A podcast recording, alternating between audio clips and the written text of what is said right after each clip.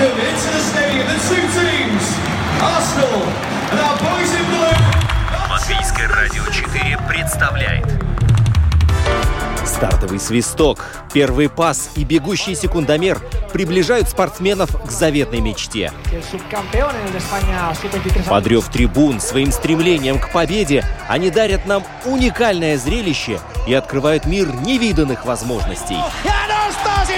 Голы, очки, секунды, личности и командный дух. Любопытные истории, собственный опыт, фанаты и закулисье. Роман Антонович, Евгений Равдин. пятая дорожка. «Мы узнаем, и мы говорим о спорте».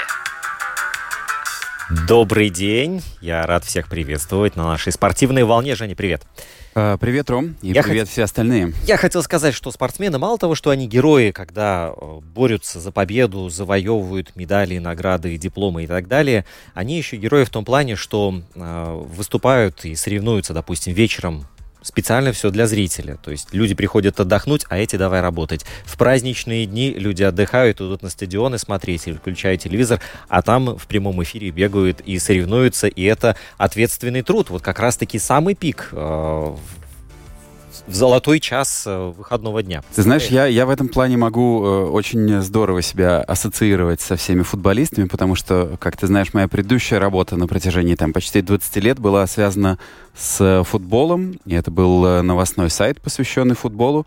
И, как ты совершенно верно говоришь, футбол — это вечер, и чаще всего выходные.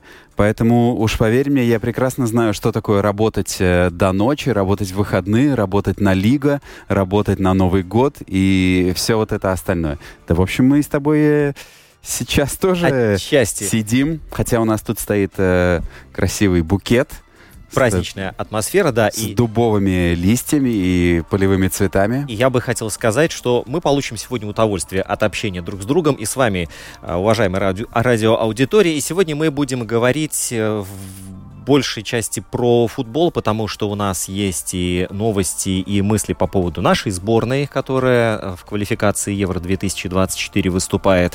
А, Лига наций завершилась очередной очередной цикл Еврокубки. Там грядут изменения не с этой осени, а со следующей, но тем не менее следует уже морально себя подготовить, потому что изменения будут фундаментальнейшие. И, конечно же, новости баскетбол срочно-срочно красной строкой из океана, из НБА прилетели э, две новости о трансферах. Если кто не в курсе, пускай это будет сюрприз, а если кто уже знает, о каких фигурах пойдет речь, ну, наверное, можно еще немножко погуглить, чтобы проникнуться вот событийностью этой. Ну, там, в общем, еще и драфт этой ночью А, был, да, да. помимо всего прочего.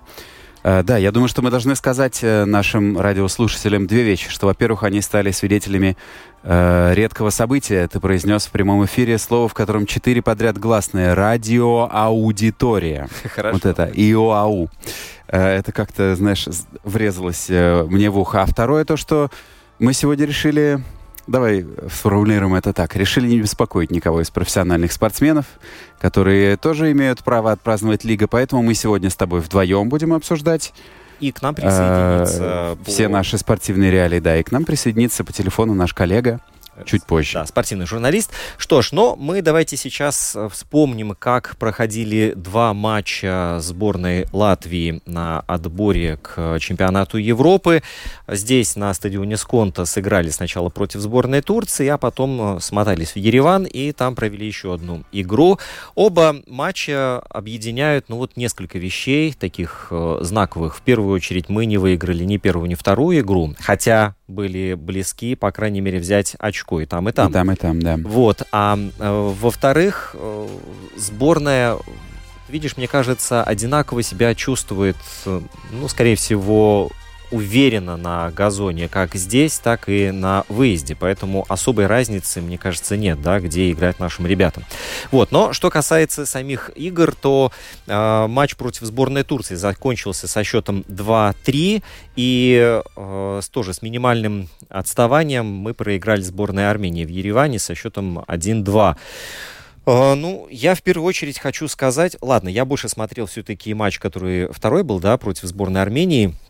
Но тут э, в целом паттерн, который был и в Риге, он, мне кажется, для нашей команды э, повторился и на выезде, потому что Э, что касается владения мячом, что касается э, игры вторым номером, наша команда, ну, выглядела ну, плюс-минус похоже, да, таких особых, грандиозных, таких фат фатальных изменений э, Данис Казакевич не сделал. Вот, но пожалуй, такой очень важный момент, который, мне кажется, ну, просто супер ключевым. Вот э, в матче против сборной Армении, когда на 64-й минуте Улдритис э, головой отправляет э, мяч в сетку ворот, этот мяч не засчитывают, то э, следующий раз мы уже потревожили э, ворота Огнена на 67-й минуте. Вот тогда уже гол был забит. Роберт Саволнекс э, стал э, героем момента Пускай там был маленький рикошетик, но... Э, это, Официально это, в итоге да. записали как автогол. Э, ну, вот. Но, anyway... Мы-то э, знаем. Сав, да, Савальникс, действительно, он там сыграл 98% вообще вот, реализации этого момента. И посмотри, 64-я, 67-я минута. То есть это совершенно не случайная такая, знаешь, шальная атака. Там прошли, добрались до штрафной и что-то там забили. Нет. То есть целенаправленно, очень методично ребята прорабатывали вот эти схемы, которые тренировали тренировали э, на, на тренировках, и, пожалуйста, мы видим, что это принесло плоды. Я бы, конечно, был бы рад, если бы на 70-й минуте счет стало еще больше. Вот, но э, факт остается фактом, да, атака за атакой, и вот эта картина, она, мне кажется, значительно отличает сборную Латвии образца 2023 года от образца какого-нибудь 2017. Тут сложно спорить, да и не хочется. Конечно, у нас э, другая команда теперь. Я имею в виду не только состав и, и, и людей, и имена и фамилии, но и отношения. Ну, появился, появился какой-то престиж, да, я имею в виду для футболиста да, выступать конечно. за сборную. Появился характер, появилась э, более-менее четкая идея вообще, за счет чего мы хотим побеждать и как мы хотим выигрывать. Пусть это там не всегда зрелищно, но все-таки у нас есть свой уровень, мы не можем там прыгать выше головы каждый раз. А, и, ну да, от, как это, изменения положительные по сравнению с, с, с как бы с той какой-то комой, в которой сборная пребывала э, не знаю, там ну, 10, сложно, да, да, 10, сложно мне сказать точные даты, но, угу. допустим, там с 2012 по какой-нибудь 2018 или, может, даже позже. Конечно, команда другая. Но, видишь, э, двоякое впечатление все-таки остается, что э, ну, да, вот... Никак, э, ну, не хватает нам, не знаю чего, собранности, физических сил. Какой-то мелочи, да. Вот про физику ты правильно говоришь, потому что вот в какой-то момент, ну, было ощущение, что тот же самый Э, Улдритис, ну, под конец матча вот против сборной Турции двигался не так быстро, как хотелось бы, да, ну, вспомни, во-первых, какая погода была, да. Ну, было а, жарко, конечно. Да, да, да, вот именно, а это очень, очень много значит, и, во-вторых, когда э, смотрят на статистику футболиста, ну, он пробежал там за 90 игровых минут, там, 7 километров, то есть это как бы, с одной стороны, и немного, но, с другой стороны, не будем забывать, что футболист, в отличие там от э, марафонца или от человека, который просто двигается все время в одном темпе, футболист вынужден очень а, рваные движения совершать. Он ну, это рывки, взрывные, да. да, и это гораздо энергозатратнее, и это требует... бег. Вспомните, как вы бегали да, на физкультуре да. в школе, вы поймете. Вот, и это требует очень много сил, и в итоге получается, что футболист вот после таких 7 километров на протяжении разрезанных, взорванных на 90 минут, вот он будет себя очень уставшим чувствовать. И при этом а, еще не будем забывать, что вот стиль игры соперника был быстрый, вот, допустим, та же самая Армения, да, и вот против нее э, нашей команде вот понадобилось терпение и какая-то внутренняя организованность, чтобы, во-первых, не посыпаться, потому что а, армянская команда вот буквально полчаса, то есть треть игры стабильно было под э, их давлением. Вот. И потом нужно было э, перестроиться, успокоиться и э, разочарование какое, может, какое, которое, наверное, могло бы и присутствовать, взять и, и, и смести. Где-то не хватило мастерства. Но будем откровенны, если мы посмотрим на состав нашей команды и, что самое главное, на клубы, которые представляют наши футболисты, да, и, допустим, сравним с той же самой Арменией, я уже не говорю про Турцию, но тут будет чувствоваться все-таки достаточно большая пропасть. Да, конечно. Вот из, из того, что меня порадовало, это было количество моментов э, против сборной Турции. И это то, что мы смогли как-то переломить ход игры против сборной Армении. Потому что, знаешь, есть э, такой стереотип, мы как-то, может быть, выделяя там э, по уровню сборной России и сборной Украины, остальные бывшие союзные э, республики, их сборные, принято красить как бы более-менее одним цветом, что это более-менее один уровень. Э, но это уже не совсем так. И если мы посмотрим на ту же самую Армению, она обыграла Уэльс в предыдущем туре. Это, кстати, очень важно. И если мы посмотрим, кто играет за нее, у нас нету э, игроков такого уровня. У нас нету людей, которые играют в, команде уровня Локомотив Москва. Или Краснодар тот же самый, да, там Тикнезян, Сперцян вот из Краснодара. А, его хотят купить большие клубы, там называются суммы там 18 миллионов евро. Да, у нас таких э, перспективных ребят сейчас, к сожалению, нету. У сборной Армении много э, натурализованных игроков, которые или имеют э, армянские корни или давно уже там в 18-17 году приехали в Армению и там все это время играли, пять лет прожили, получили гражданство. Но у них есть э, два аргентинско-армянских э, игрока, которые один играет в чемпионате Аргентины, другой играет в МЛС в США.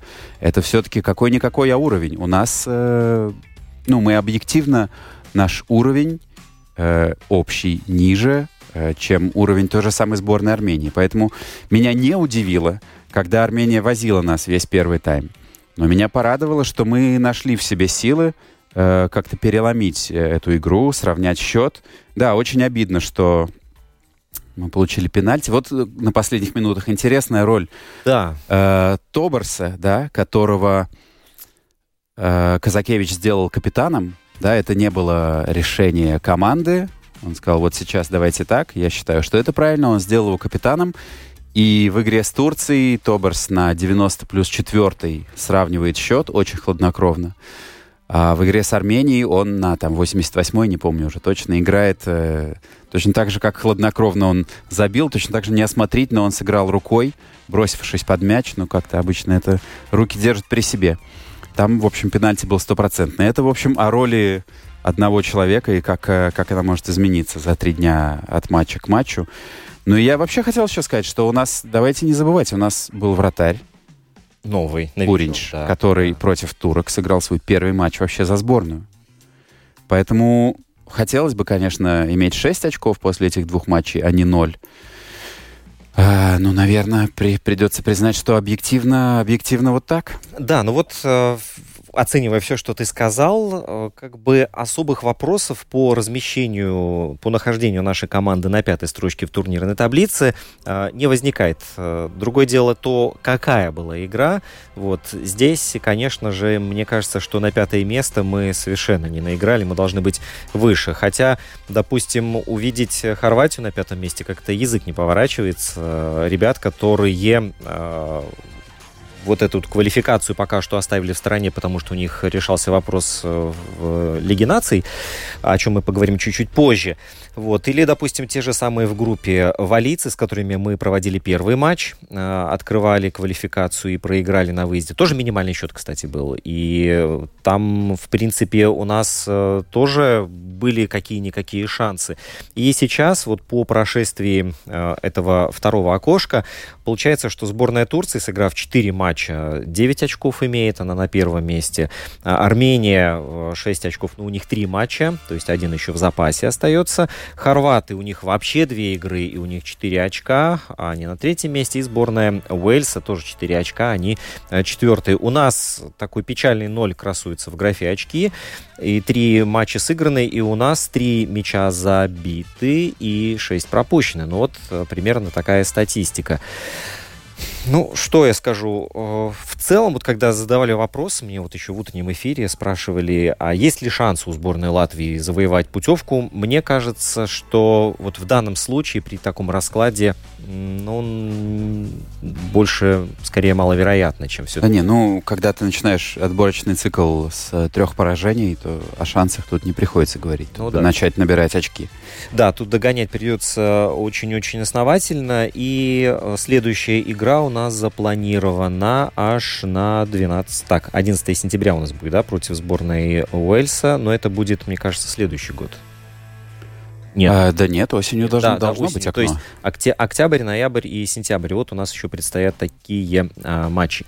Что ж, а, со сборной Латвии, пожалуй, мы, а, я думаю, закончим сейчас. Вот что касается Лиги наций. Перед тем, как мы а, свяжемся с нашим а, коллегой, хочется отметить, что Сборная Испании наконец-то взяла очередной свой трофей. У них было 11-летнее такое затишье. Напомню, что очень долго испанцы не могли блеснуть ни на чемпионате Европы, ни тем более на чемпионате мира. И потом было вот то самое золотое поколение. У меня в первую очередь оно ассоциируется с такими фамилиями, как э, Иниеста и Хави. Ну, конечно. Вот, э, там же Пуйоль Рамос и Святой Икер. Вот, и потом, после э, тех таких успешных циклов, сборная Испании снова немножко в тень ушла, и вот, наконец-то, она добралась до финала Лиги наций, с итальянцами разобралась в полуфинале, и вот добралась до, до, до финальной части и выиграла у сборной Хорватии. Так вот, этот э, матч, мне кажется, был больше, знаешь, для таких, ну, супер эстетов, очень сильно разбирающихся во всех нюансах испанского футбола, да, или для, ну, просто совсем яростных поклонников сборной Хорватии, которые готовы за этой сборной ехать куда угодно на какую угодно игру.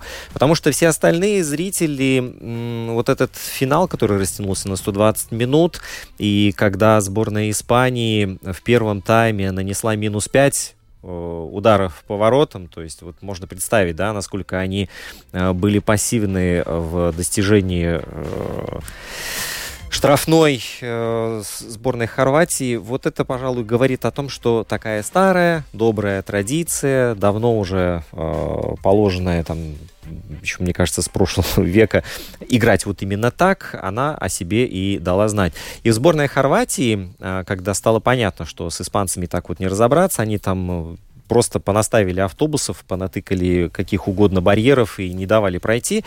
Сборная Хорватии поняла, что вот сейчас у нас есть э, прекрасный шанс добраться до серии 11-метровых, а там мы себя чувствуем очень успешно. У нас там ну, практически всегда э, удача была с нами, и мастерство наших игроков вот, э, никогда не подводило. И таким образом и та, и другая команды ну, были готовы добраться до э, серии пенальти. Добрались. Чем это все закончилось?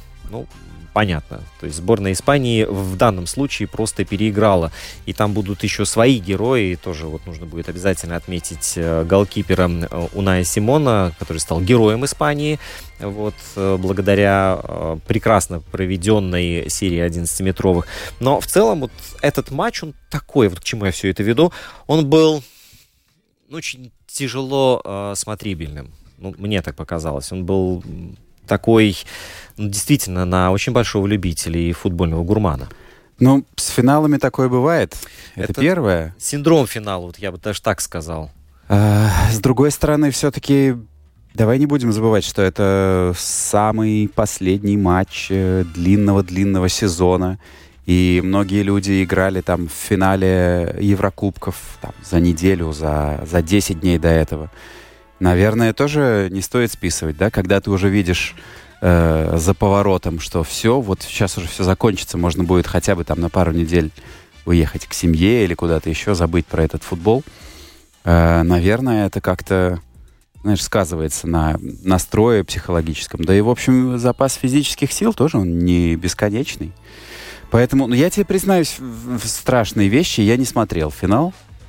Ты немного потерял, на самом деле, потому что все, что я рассказал, тебе нужно было знать. Но я словил себя на том, что, не будучи поклонником ни одной из этих команд, э, в том числе и Хорватии. Я все-таки хотел, чтобы хорваты выиграли бы, потому что раз за разом на крупных турнирах я ловлю себя на внутреннем чувстве, что мне хочется, чтобы вот какая-то, знаешь, возрастная звезда уходящая закончила свою карьеру на громкой ноте. Потому что ну, что-то в этом есть какой-то, знаешь, тяга к хэппи-энду или к какой-то завершившейся легенде, что-то симметричное.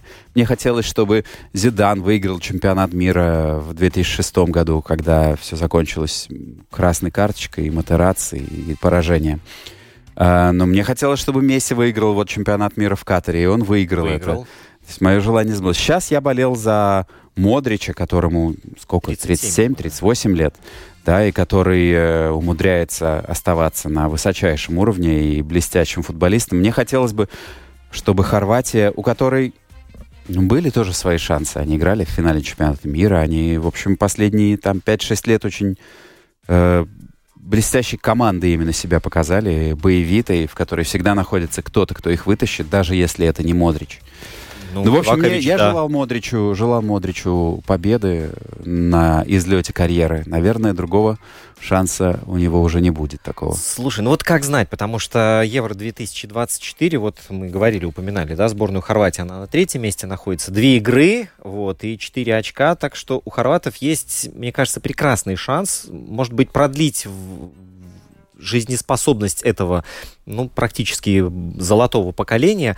Ну, сейчас 23-й год, 24-й. Может, у Модрича хватит еще сил на а, еще один вот, вот такой год и э, сгенерировать все это, саккумулировать и выплеснуть уже на чемпионате Европы? Я не слышал, чтобы он говорил о том, что хочет уйти из сборной или завершить карьеру. Я думаю, что он, раз он играет в отборочном цикле, я думаю, что он вполне себе нацеливается и на Э, Евро 2024 в Германии поехать, вот, если я...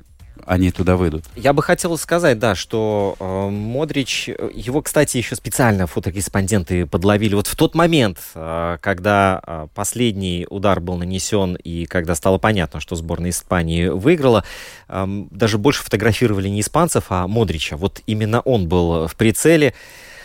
Ну, э, единственное, эмоция, которая была в отношении этого хорвата, вот, вот просто хотелось его обнять и, и пожалеть. Все в порядке, все будет впереди еще. И не будем забывать, что у Модрича на клубном уровне. Все, Сколько да, трофеев? Я, я Ой. думаю, что он вполне обойдется без нашей жалости и без похлопывания по плечу. Все, все у него хорошо. Ладушки, вот, мы сейчас продолжим программу. Надо воды себе налить еще. Небольшая пауза на минуту. Любопытная история приключилась благодаря рыбаку Фрэнсису Нельнону. Именно этому хоккейному энтузиасту принадлежит идея закрепить на воротах сетку, чтобы не возникало споров, попала все-таки шайба в ворота или нет. Так уж сложилось, что канадцы превратили беготню с клюшками в профессиональный спорт с определенными правилами, устоями и регулярными турнирами. Но вот ворота появились намного позже, чем история самой игры, а сетка стала венцом эволюции. Поскольку автор идей занимался рыболовством, то на эти цели он пожертвовал одну из своих сетей – Потом ее заменили металлической. Однако эта идея не была удачной, поскольку, попадая в жесткие плетения, шайбы отскакивали и наносили травмы вратарю. Из-за этого на воротах стали крепить веревочные аналоги. Последний вариант прижился больше всего, так как привычная нам веревочная сетка не наносила никаких травм игрокам, делала ворота легче и должным образом удерживала шайбу внутри. Интересно, что в 1945 году были установлены красный и зеленый фонари за воротами. Первый сигнализировал, что ворота взяты, а второй, что шайба не зашла за линию. Сейчас на матчах вместо них используют звуковые сигналы, а сетка стала незаменимой. Yes!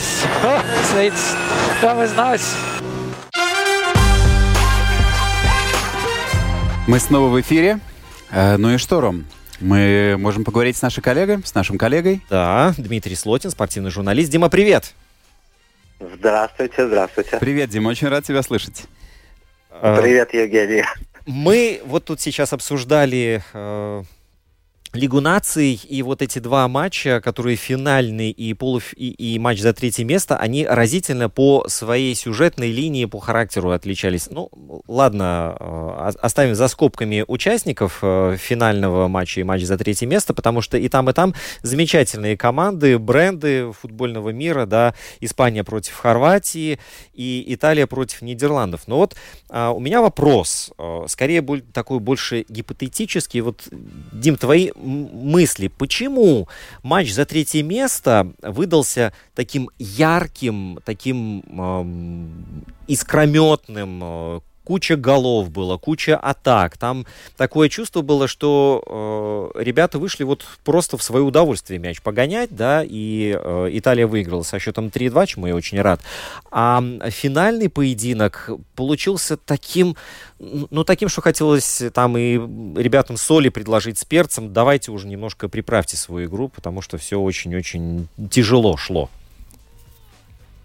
Да, я думаю, просто матч за третье место на таком турнире, как мы знаем, на чемпионатах, на чемпионатах Европы их еще после 80-го года отменили, когда там матч за третье место превратился в фарс и закончился серией пенальти за счетом 11-10. Здесь, мне кажется, турнирного значения уже такого не было, и даже если посмотреть на там составы, Роберто Манчини вообще пошел в разнос, э, выставил тех ребят, которые, ну, практически весь состав не участвовал в первом матче или там не выходил в старте, у Италии вышла молодая линия нападения, там Ретеги, Ньонта, Распадори. У Голландии тоже такой смешанный состав вышел. И поэтому здесь, я думаю, люди играли просто в свое удовольствие, потому что, ну, наверное, бронза Лиги наций того же Роберта Манчини не слишком, э, ну, не слишком бы удовлетворило в любом случае, поэтому он выставил второй состав и сказал, ребята, давайте... То есть это было больше похоже на смотр кандидатов, э, скажем так, чем на какой-то там поединок турнирного значения.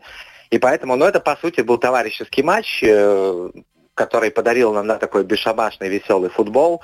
И там, ну, третье место, видимо, не особо волновало обе команды, наверное, особенно Италию. А финал уже, конечно, тут золото, тут трофей, напряжение и отсюда и скованность, и какая-то невыразительность. И, может быть, не, не слишком да, феерично все это смотрелось, там и по динамике, и по темпу. Ну, то есть э, гораздо, гораздо более высокого значения матч, чем матч за, третьего места, за третье место, и на кону все-таки трофей какой-никакой, но стоял. А скажи, пожалуйста, вот э, вообще, насколько ты оцениваешь э, Насколько Лига наций вписалась в, кален... в календарь вообще футбольный? Я имею в виду не, не чисто по датам, а по какому-то значению, по своему весу. Как, э, как ты относишься к этому турниру? Как ты относишься к э, такой награде, как э, золотое, золотая медаль Лиги наций? Насколько это вообще престижно в твоих глазах? Ну, знаешь, мне кажется, ну так до, до известной степени, конечно, престижно. Все-таки это трофей, там очередная галочка в послужном списке, что там вот есть Евро, есть чемпионат мира, есть Лига наций. Если сравнивать, если ну, принимать во внимание ту концепцию, что изначально она пришла на смену товарищеским матчам, у которых вообще никакого значения не было, кроме проверки кандидатов, здесь все-таки есть какое-то турнирное значение, есть там финальная стадия, медали, и все такое. Но если его сравнивать, конечно, с чемпионатом Европы, этот турнир, или с чемпионатом мира, то это, наверное, как третий Еврокубок. Вот как э, появилась Лига конференций, появилась Лига наций, это такой третий Еврокубок, ну и, соответственно, он там ранжируется по третьим номерам, да, идет третьим. А, то есть это, конечно, лучше, чем ничего, но это далеко не чемпионат мира и не чемпионат Европы. Мне кажется, что еще вот это э, сам регламент турнира такой для части аудитории остается непонятным, почему вот одни команды находятся вот э, в группах э, четвертого уровня, потом нужно куда-то выше подниматься, и все это ну, настолько сложно, и, и в этом нужно разбираться, что даже отталкивает часть аудитории.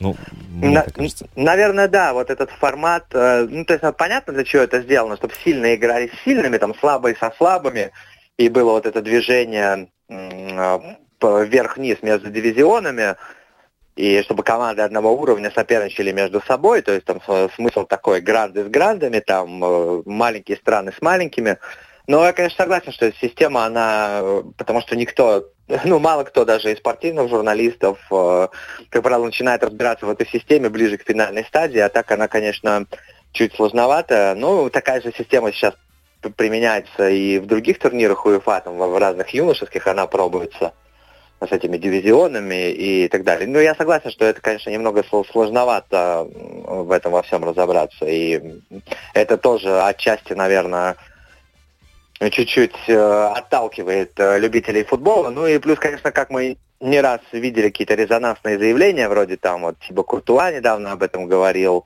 ну и многие, что слишком много футбола, слишком много турниров, и вы там появляется Лига конференций, появляется Лига наций, и идет такое немножко перекармливание уже этим футболом.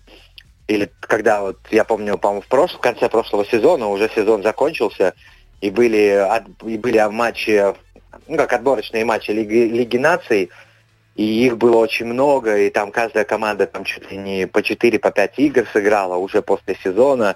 Игроки ходят в отпуск, и им, им играть Лигу наций там полмесяца фактически. Ну и, конечно, это все немного отражается на болельском интересе, когда ну, очень много футбола, и клубного, и футбола сборных, и кто там с кем играет, и тренеры вызывают сборную 45 человек на эти матчи, и там из них там практически все 45 еще и играют. То есть непонятно, какой состав, э, непонятно, кто там выходит, идет просто смотр кандидатов и проверка. И, конечно, единственное, для кого это хорошо, это тренеры национальных команд которые получают возможность проверить большую группу кандидатов перед серьезными турнирами. Для них Лига наций просто рай. Можешь вызвать 45 человек и всех их там заиграть. Болельщикам, наверное, это подчас не очень интересно, потому что даже во встрече грандов, там условно Италия, Германия, выходят вторые составы и малоизвестные широкому кругу игроки. Ну, ну вот даже вот сейчас, да, Жень, извини, а, даже сейчас а, идут вот эти финальные матчи, да, а, матч за третье место Лиги наций, и в это же время проводится квалификация на чемпионат Европы. То есть вот эта каша, да, она немножко так вот э, какой-то дисбаланс вызывает. Ну, знаешь, это такая каша, которая все-таки объединяет в себе, мол, ребята, вот эти две недели играют сборные. Но ну, ну да, да, несколько сборных играют в Лиге наций, а остальные играют в квалификации, но я тут большого конфликта не вижу. Я хотел сказать, что э, для меня, просто примеряя на себя Лигу наций, как на болельщика сборной Латвии, э, для меня она какое-то значение тоже имеет. То есть вот то, что мы вышли из этой постылой Лиги Д, в следующую, в Лигу С, мне все-таки приятно, и мне хочется видеть в этом какой-то, не знаю, признак там положительного движения, какой-то динамики ну, растущей. Ну, точно так же, как и наша команда вышла в групповой этап, какого-никакого, но Еврокубка тоже приятно. Ну да, да, может это, знаешь, незаметные на э, космическом масштабе события, но душу немножечко греют. А, слушай, ну да, на нашем локальном уровне хорошее достижение. Да, вполне себе. А я хотел продолжить с тобой тему увеличения матчей Еврокубковых и всех остальных, о котором, да, все, все, знаешь, в футболе с одной стороны говорят, что очень много матчей, игроки не успевают восстановиться, а с другой стороны регулярно появляются новые турниры и увеличиваются старые, и я сейчас веду к тому, что с э, сезона 2024-2025 меняется формат Еврокубков. Швейцарская система вводится, да. Э, вместо группового этапа с э, там восемью, да, группами появляется э, одна большая группа, одна большая турнирная таблица с 36 командами вместо 32. И каждая команда будет играть уже на этом групповом этапе не 6 матчей, а 10 и не спаренные, а с разными соперниками. Э, и вот мне интересны твои мысли по этому поводу, как ты себе это представляешь, как ты это оцениваешь, и как это, как ты думаешь, вообще будет выглядеть э, в настоящей жизни. Ну, э, да, в последние годы, конечно, ходит, ну не только в последние годы, это еще на самом деле, по-моему, Сильвио Берлускони в 80-х годах, что-то вроде Суперлиги предлагал на манер американского спорта. Ну, тут, конечно, э, с одной стороны, люди хотят э, каких-то изменений. Вот э, их очень тяжело привлечь уже традиционными видами спорта, потому что там смотреть баскетбольный матч или футбольный или хоккейный для многих это утомительно. Есть там 40-минутные сериалы, да, есть там социальные сети и там ТикТок и множество других, множество других развлечений, и спорту здесь нужно как-то конкурировать, и даже, знаешь, многие э, предпочитают электронный футбол, играть в футбол на компьютере, не смотреть, как другие играют, а играть сами.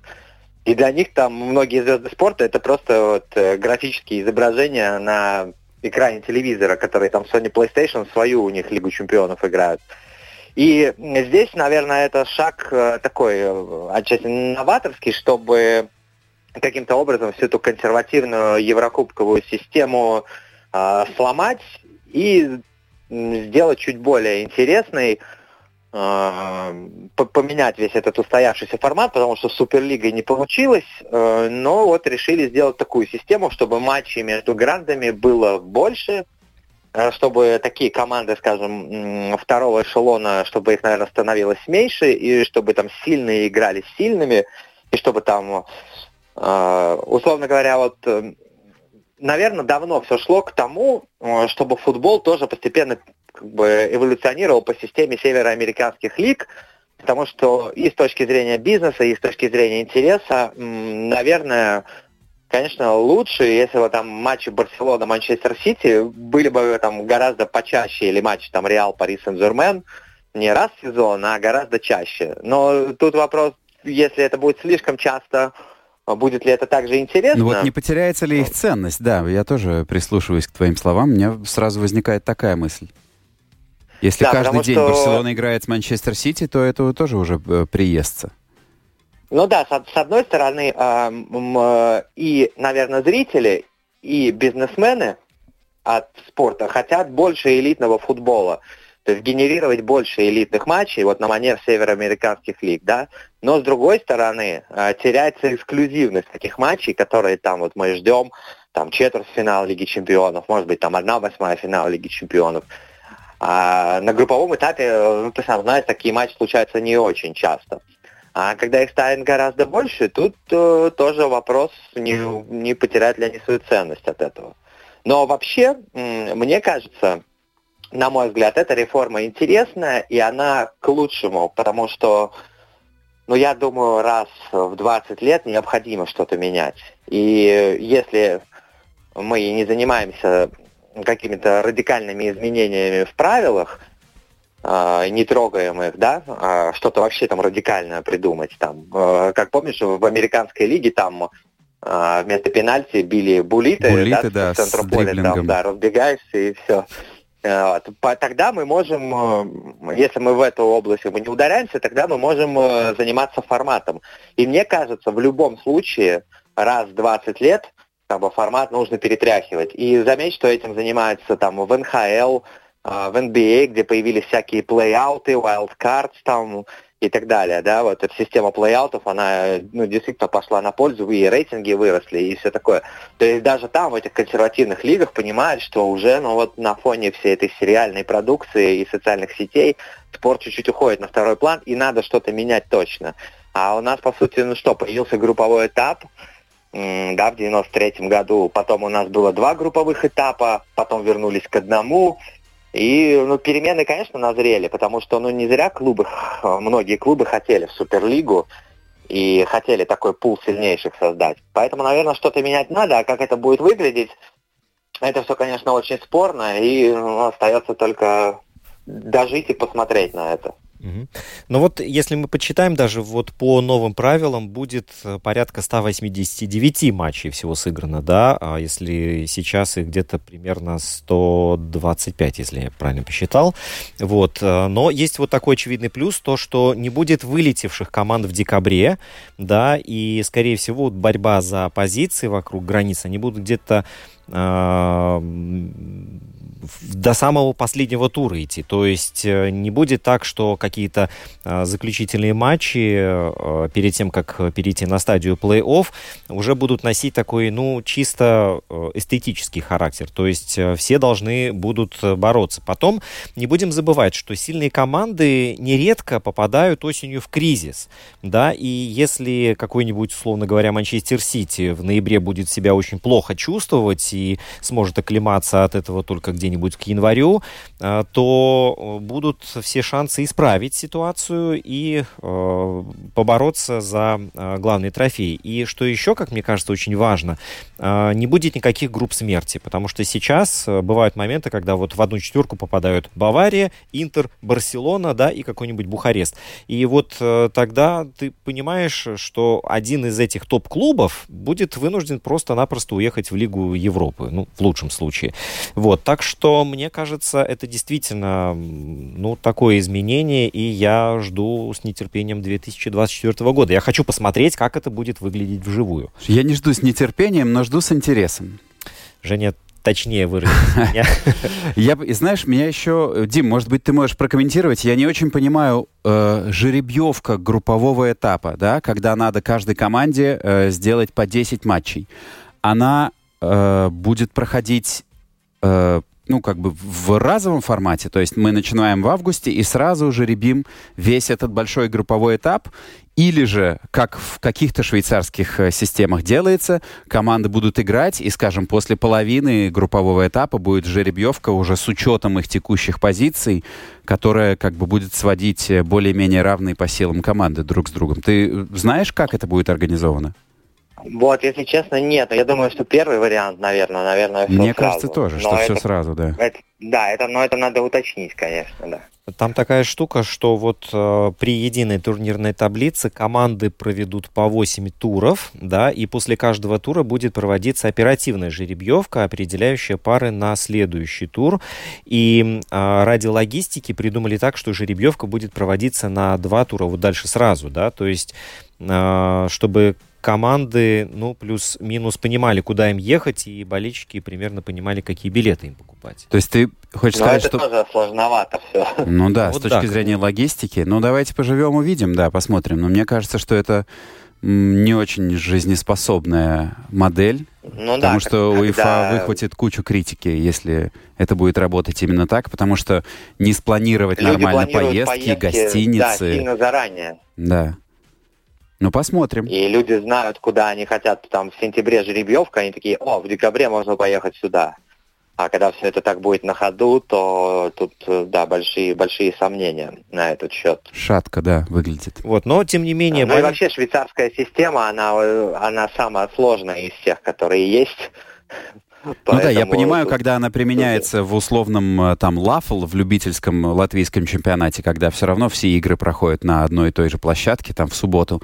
Приехал, Турнир там. Большого Шлема, да. да, приехал, э, тебя прожеребили, и ты пошел играть. А тут, когда это все связано с как бы логистикой, планами, самолетами, гостиницами, базами, будет очень сложно организовать. Вот, но в любом случае, Дим, большое спасибо за а, твое мнение. Очень интересные вещи Дима сказал. Да, Дима вообще интересный Да. человек. Вот, э, Может, он и след- про баскетбол умеет? в следующий раз мы будем ждать тебя в студии а, про баскетбол. Ну вот у нас сейчас тема будет э, заключительная в программе. У нас э, два человека, которые э, минувшие ну, вот в минувшие дни определились э, с участием в своих дальнейших э, планах, как будут играть в следующем сезоне. Это э, Бертонс, тот, который Давис. Давис, да, и Кристоп Спорзендис. Но, не знаю, Дим, ты в курсе, не в курсе про НБА в этом году? Ты останешься с нами НБА пообсуждать, Дим? Ну, до какой-то степени так, да, до, до какой-то степени. Ну, слушай, так. ну, ну давай, давай начнем с э, Порзендиса, который э, в результате трехстороннего обмена между Вашингтоном, Бостоном и Гризлис, Мемфис Гризлис, оказался в такой именитой и, в общем, легендарной, наверное, одной из двух-трех самых легендарных э, команд, которые только есть в НБА, в Бостон Селтикс. Они отдали вместо за него в другую команду э, такого человека по фамилии Смарт, Маркус Смарт, который был одним из их лучших защитников и, как принято говорить, душой команды и олицетворением команды. И многие болельщики остались э, разочарованы таким э, ходом своих менеджеров. Но зато у них теперь будет э, Порзендис большой, который тоже умеет и в защите играть, и дает э, кучу новых опций в нападении. Э, Дим, как ты оцениваешь перспективы Celtics? Ну, я, я только Ну скажу, да. что я буду рад, что он наконец-то как следует поиграет в плей-офф, где мне очень давно хотелось его увидеть. Да, Селтикс э, кружит вокруг титула э, все последние годы, где-то там рядом, да, он, э, вот, но пока как-то не докружил. И, конечно, там, ну, например, что там, большие, если посмотреть, там заканчивали сезон, да, с Эллом Хорфордом, ветеранчиком, Блейком Гриффином, ветеранчиком. Но им всем уже за 34-35 лет. Да, да, и поэтому здесь у него не должно быть какой-то серьезной конкуренции, тем более там мы не знаем, продлят их, не продлят, это еще все только там начинается. Маркус Смарт действительно душа команды, вот это еще, у них была такая своеобразная тройка с Айзеей Томасом, когда он рулил игрой Бостона, Маркус Смарт и, и Джейсон Тейтом вот появлялся, это такие были, как э, Маркус Смарт и, Джейс, и Джейсон Тейтом, такие franchise player ы как бы на долгие годы. И сейчас Смарт действительно душа команды, символ вот этого вот Бостона.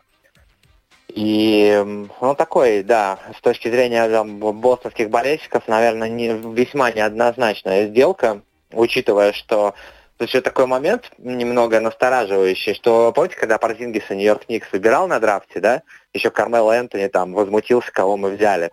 Это тоже такой франшайз-плеер, но на лет 10, да, наверное, особенно после первого удачного сезона а потом у нас что там, Даллас, Вашингтон и сейчас Бостон. И когда он в лиге где-то с 17 года, да, получается, за 6 лет 4 клуба, это немного тоже как бы настораживает. Но понятно, что, например, в NBA а, количество переходов, там тот же Вашингтон, у них самый старый игрок в команде, не по возрасту, а по времени нахождения в команде, это Дени Авдия, который в 2020 году на драфте выбран. То есть, типа, за три года весь состав поменялся, и за три года остался один игрок. Ну, да. И, ну... конечно, в, последние годы это количество этих обменов и сделок там... В НХЛ такого нет, там, в принципе, звезды гораздо реже меняют клубы. А здесь это очень часто. И, ну вот вообще, ну, конечно, Тейтум плюс Парзингис – это выглядит очень внушительно, потому что Тейтом, ну, действительно, из такого многообещающего игрока в топ-звезду вырос. Но, с другой стороны, Дончич и Парзингис это тоже выглядело внушительно, но не сработало. Ну, что-то у них там, и да, поэтому... между собой э, не потекло. Будет интересно посмотреть, э, как здесь, потому что есть же, кроме то, Тейтума, есть да, и Уайт, и Браун, же... вполне себе достойные игроки. Да, Джейлен Браун тоже, конечно, игрок, который прибавляет с каждым сезоном и Уайт, э, там, конечно, то есть там сплав опыта и молодости, и ветераны, и наверняка еще кого-то подпишут, да. Ну, вот, знаешь, в Далласе, например, у Дончича и с Ирвингом вообще ничего не получилось, например. Да, и как и с Парзингисом тоже. Э, поэтому э, для Кристопса это, безусловно, хороший переход. Для Бостона это однозначно усиление усиления и обороны, и атаки, но вот цена э, за него, она ну, не всем понравится. То, что отдали Маркуса Смарта, это понравится не всем.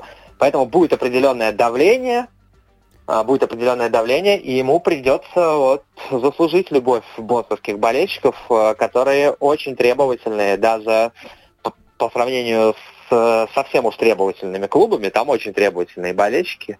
Ну, слушай, если ты помнишь, будет не. Если ты помнишь, э, в фильме Эйзенштейна «Иван Грозный» была такая фраза, которую говорит один из послов своему коллеге, глядя на молодого царя, он говорит, ничего, сильным будет, признают.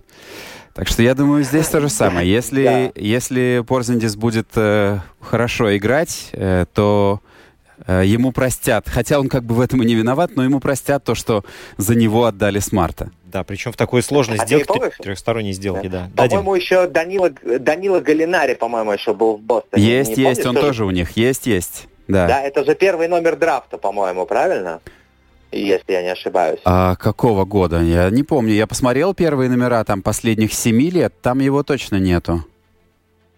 А, нет, подожди, значит, я, значит, я путаю. Подожди, кто-то из итальянцев же, по-моему, выбирался первым номером. По-моему, это был Галинари. Барньяни, Еще... Галинари, не, не помню так, на вскидку. А, подожди, может быть, это был Барньяни, на самом деле. Помнишь, был такой тяжелый формат? Барньяни, помню, да, да. Вот Ты знаешь, у него я... был высокий номер драфта, чуть ли не первый. Я сегодня вообще вот смотрел первые номера драфта вот за, за эти самые семь лет. Там, знаешь, из людей, которые играют, это Таунс, вот который звезда, и это Зайон Уильямс, который все время травмирован, и все ждут, что он наконец заиграет. А остальные люди как-то потерялись. Ну, Уиггинс еще, Эндрю Уиггинс. А остальные, ну, то есть... Уиггинс, да, звезда второго эшелона, скажем Да. так, да. Так что далеко не всегда определяющим является вот этот фактор, да? а, да, по-моему, номера. Барньяни это первый номер драфта 2007 года, да, я спутал. Ну а давай мы вставим человеку, еще слово про которого- то, что про то, что у нас есть э, первый номер драфта 2023 года, потому что ночью был драфт НБА, и под первым номером в Сан-Антонио Спёрс ушел игрок, которого называют прямо будущим лучшим баскетболистом э, всей галактики. Он действительно очень интересный. Это такой французский парень Виктор Вембаньяма, или я уж не знаю, Виктор Вембаньяма. Да, да, да, скорее. Э, Да, этот центр э, ростом, по-моему, 2,21, но при этом с ногами и руками, как у атакующего защитника, э, и, и парень, который учится и показывает прилежное отношение к работе, и, в общем, э, обещает вырасти в суперзвезду уже в ближайшие пару лет. Мы с ним будем играть на чемпионате мира в августе, потому что Латвия в одной группе Да, с это- Францией. Вот это, кстати, интересно, да. Так что, если Да, все сложится, игрок, будет э, Корзандис против Вимбаньямы. Это де- Действительно, да. Вот, э, помню, как играет Леброн, который может играть на всех пяти позициях, да. И мы помним, кто выиграл сейчас э, NBA. Это Никола Йокич, первый в мире центровой, который разыгрывает мяч как point-guard, по большому счету. И который и пасует, и все делает, и поэтому, э, да, Винбаньяма, он, э, у него огромные авансы ему выданы, но, с другой стороны, Зайону их выдавали гораздо больше, чем сейчас Винбаньяме. А Зайон, ну так, ну такое, как сейчас говорят. Ну, видишь, у него как-то проблема с, с весом и со здоровьем, потому что пока он играл, он был э, зверь. Но потом что-то пошло да, не да, так. но вот, э, вот это все, это все, да, вот нем- немножко его, он иногда практически не играет, поэтому вот так. Но то, что Винбаньяма показывал э, во Франции и в европейских турнирах, это, конечно, впечатляет. Мы Это вот посмотрим, впечатляет. посмотрим, что он будет Очень показывать на игрок. чемпионате мира, да, и то, что будет показывать наша сборная. Я вот с нетерпением жду вот чемпионата Вот мира этого точно, я жду да. с нетерпением. Я тоже. да. Да, друзья, время совершенно стремительно подходит к своему завершению. Дмитрий Слотин был у нас на связи, спортивный журналист. Дима, большое тебе спасибо. Спасибо, Дим. Все, сегодня Бухарест всем. Всех с праздником. Евгений Равдин Роман Антонович. были вместе с вами. Это час